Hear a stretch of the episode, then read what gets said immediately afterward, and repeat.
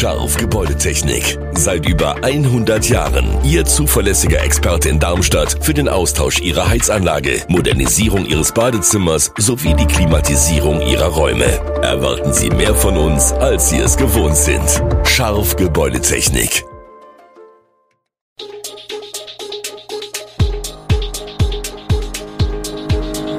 Gude, unser morgendliches News Update. Das Wichtigste aus Südhessen für Sie im Überblick. Guten Morgen aus Darmstadt an diesem 11. Januar.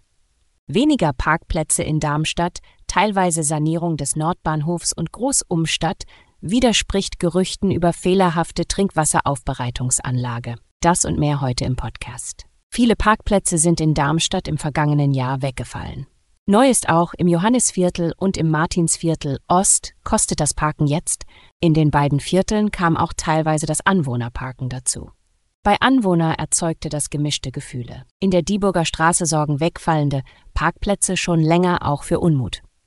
Der Grund, auf einem rund 800 Meter langen Abschnitt zwischen Wolfskehl und Schumannstraße haben Fahrradfahrer 2022 beidseitig neue Schutzstreifen bekommen. Auf Darmstadts erster Fahrradstraße, der Wilhelminenstraße, radeln täglich rund 1400 Menschen, sodass dafür auch 34 Parkplätze weichen mussten.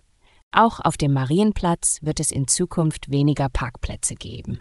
Tiefgaragen und Parkhäuser des TU-Standortes Stadtmitte für die Öffentlichkeit zur Verfügung zu stellen, lasse sich aktuell jedoch nicht umsetzen.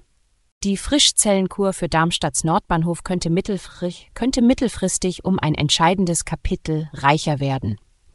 Die Deutsche Bahn befinde sich derzeit im Austausch mit dem Bund, um die Möglichkeit einer umfassenden Sanierung des Empfangsgebäudes zu erörtern.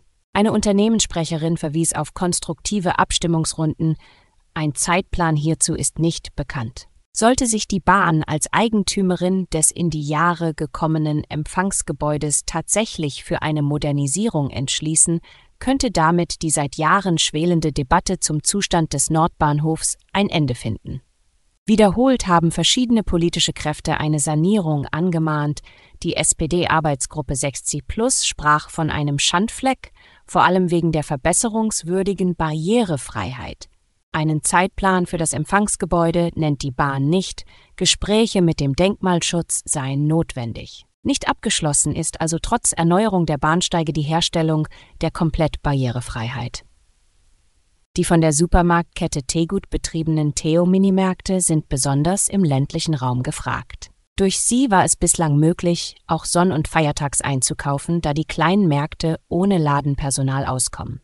In Hessen steht dieses Konzept nun jedoch auf der Kippe. Der Hessische Verwaltungsgerichtshof hatte in der vergangenen Woche beschlossen, dass die Öffnung der Märkte an Sonn- und Feiertagen gegen das hessische Ladenöffnungsgesetz spricht. Das Unternehmen prüft nun, an welchen Standorten sich ein Betrieb der Märkte auch nach diesem Beschluss noch lohnt. In anderen Bundesländern gelte das Gesetz nicht, hier können die Läden auch weiterhin geöffnet sein. Tegut hofft jetzt auf eine Gesetzesänderung, die mit dem neuen Koalitionsvertrag verabschiedet werden könnte. Eine schnelle Änderung ist jedoch nicht in Aussicht. Die Stadt Großumstadt hat Gerüchten widersprochen, die behaupten, ihre fast neue Trinkwasseraufbereitungsanlage funktioniere fehlerhaft. Stattdessen wurde erklärt, dass die höheren Härtegrade des Wassers aus den Stadtteilen selbst kommen. In Großumstadt besteht eine dezentrale Wasserversorgungsstruktur wobei alle Leitungsnetze verbunden sind und ein bedarfsabhängiger Austausch stattfindet. Dies geschieht vor allem in den wärmeren Jahreszeiten. Stadtteile wie Dorndiel, Kleinumstadt und Kleestadt haben eigene Wasserversorgungssysteme, sind aber leitungstechnisch mit Großumstadt verbunden. Seit der Inbetriebnahme der neuen Trinkwasseraufbereitungsanlage im Jahr 2021 wird weicheres Wasser mit einer Härte von etwa 9 Grad deutschen Härte geliefert. Früher lag die Härte zwischen 24 und 27 Grad. In der kälteren Jahreszeit versorgen sich die Stadtteile meist selbst, was zu einer gelegentlich höheren Wasserhärte führen kann. Die Trinkwasseraufbereitungsanlage wurde hauptsächlich zur Reduzierung des Nitratwerts errichtet, der jetzt bei etwa 23 Milligramm pro Liter liegt. Bis 2033 müssen bundesweit rund 43 Millionen Führerscheine gegen fälschungssichere Exemplare umgetauscht werden. Das betrifft nicht nur die grauen oder rosafarbenen Lappen, sondern auch ablaufende Führerscheine im Scheckkartenformat. Hintergrund der Umtauschaktion ist, dass Führerscheine künftig EU-weit fälschungssicher und einheitlich sein sollen. Auch sollen Führerscheine in einer Datenbank erfasst werden, um Missbrauch zu vermeiden. Nachdem 2022 die Führerscheininhaber, die zwischen 1953 und 1958 geboren sind, dran waren, mussten 2023 die Jahrgänge 1959 und 1964 ihre alten Lappen in neue im Scheckkartenformat umtauschen. Jetzt sind die Jahrgänge 1965 bis 1970 dran. Für Kreisbewohner wickeln diese Umtauschaktion die Führerscheinstellen im Landkreis Darmstadt-Dieburg ab. Nach der kontaktlosen Antragsaufnahme sollte man mit einer Wartezeit von sechs bis acht Wochen rechnen. Die Ämter im Kreis rechnen aufgrund des geburtenstarken Jahrgangs mit einem hohen Antragsniveau. Die Landwirte demonstrieren in dieser Woche bundesweit gegen das Aus für den Agrardiesel. Wird die Agrardieselsubvention, wie von der Ampelregierung derzeit noch geplant, in mehreren Schritten auf Null gefahren, summiert sich das bei einem Vollerwerbsbetrieb schnell auf mehrere tausend Euro pro Jahr. Für einen durchschnittlichen Haupterwerbsbetrieb war die Erstattung Wirtschaftsjahr 2020 und 2021 2883 Euro wert.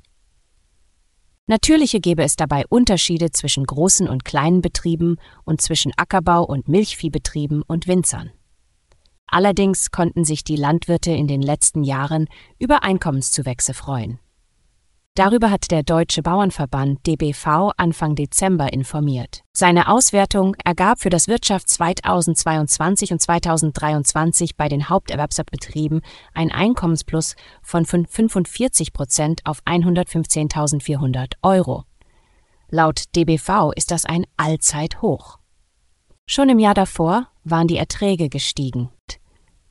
Vergleicht man dieses durchschnittliche Jahresergebnis eines Vollerwerbsbetriebs mit dem Durchschnittswert der Agrardieselsubvention von 2.883 Euro, liegt die Belastung bei überschaubaren 2,5 Prozent. Alle Infos zu diesen Themen und noch viel mehr finden Sie stets aktuell auf echoonline.de. Gute Südhessen ist eine Produktion der VAM von Allgemeiner Zeitung, Wiesbadener Kurier, Echo Online und Mittelhessen.de. Redaktion und Produktion die NewsmanagerInnen der VAM. Ihr erreicht uns per Mail an audio.vam.de.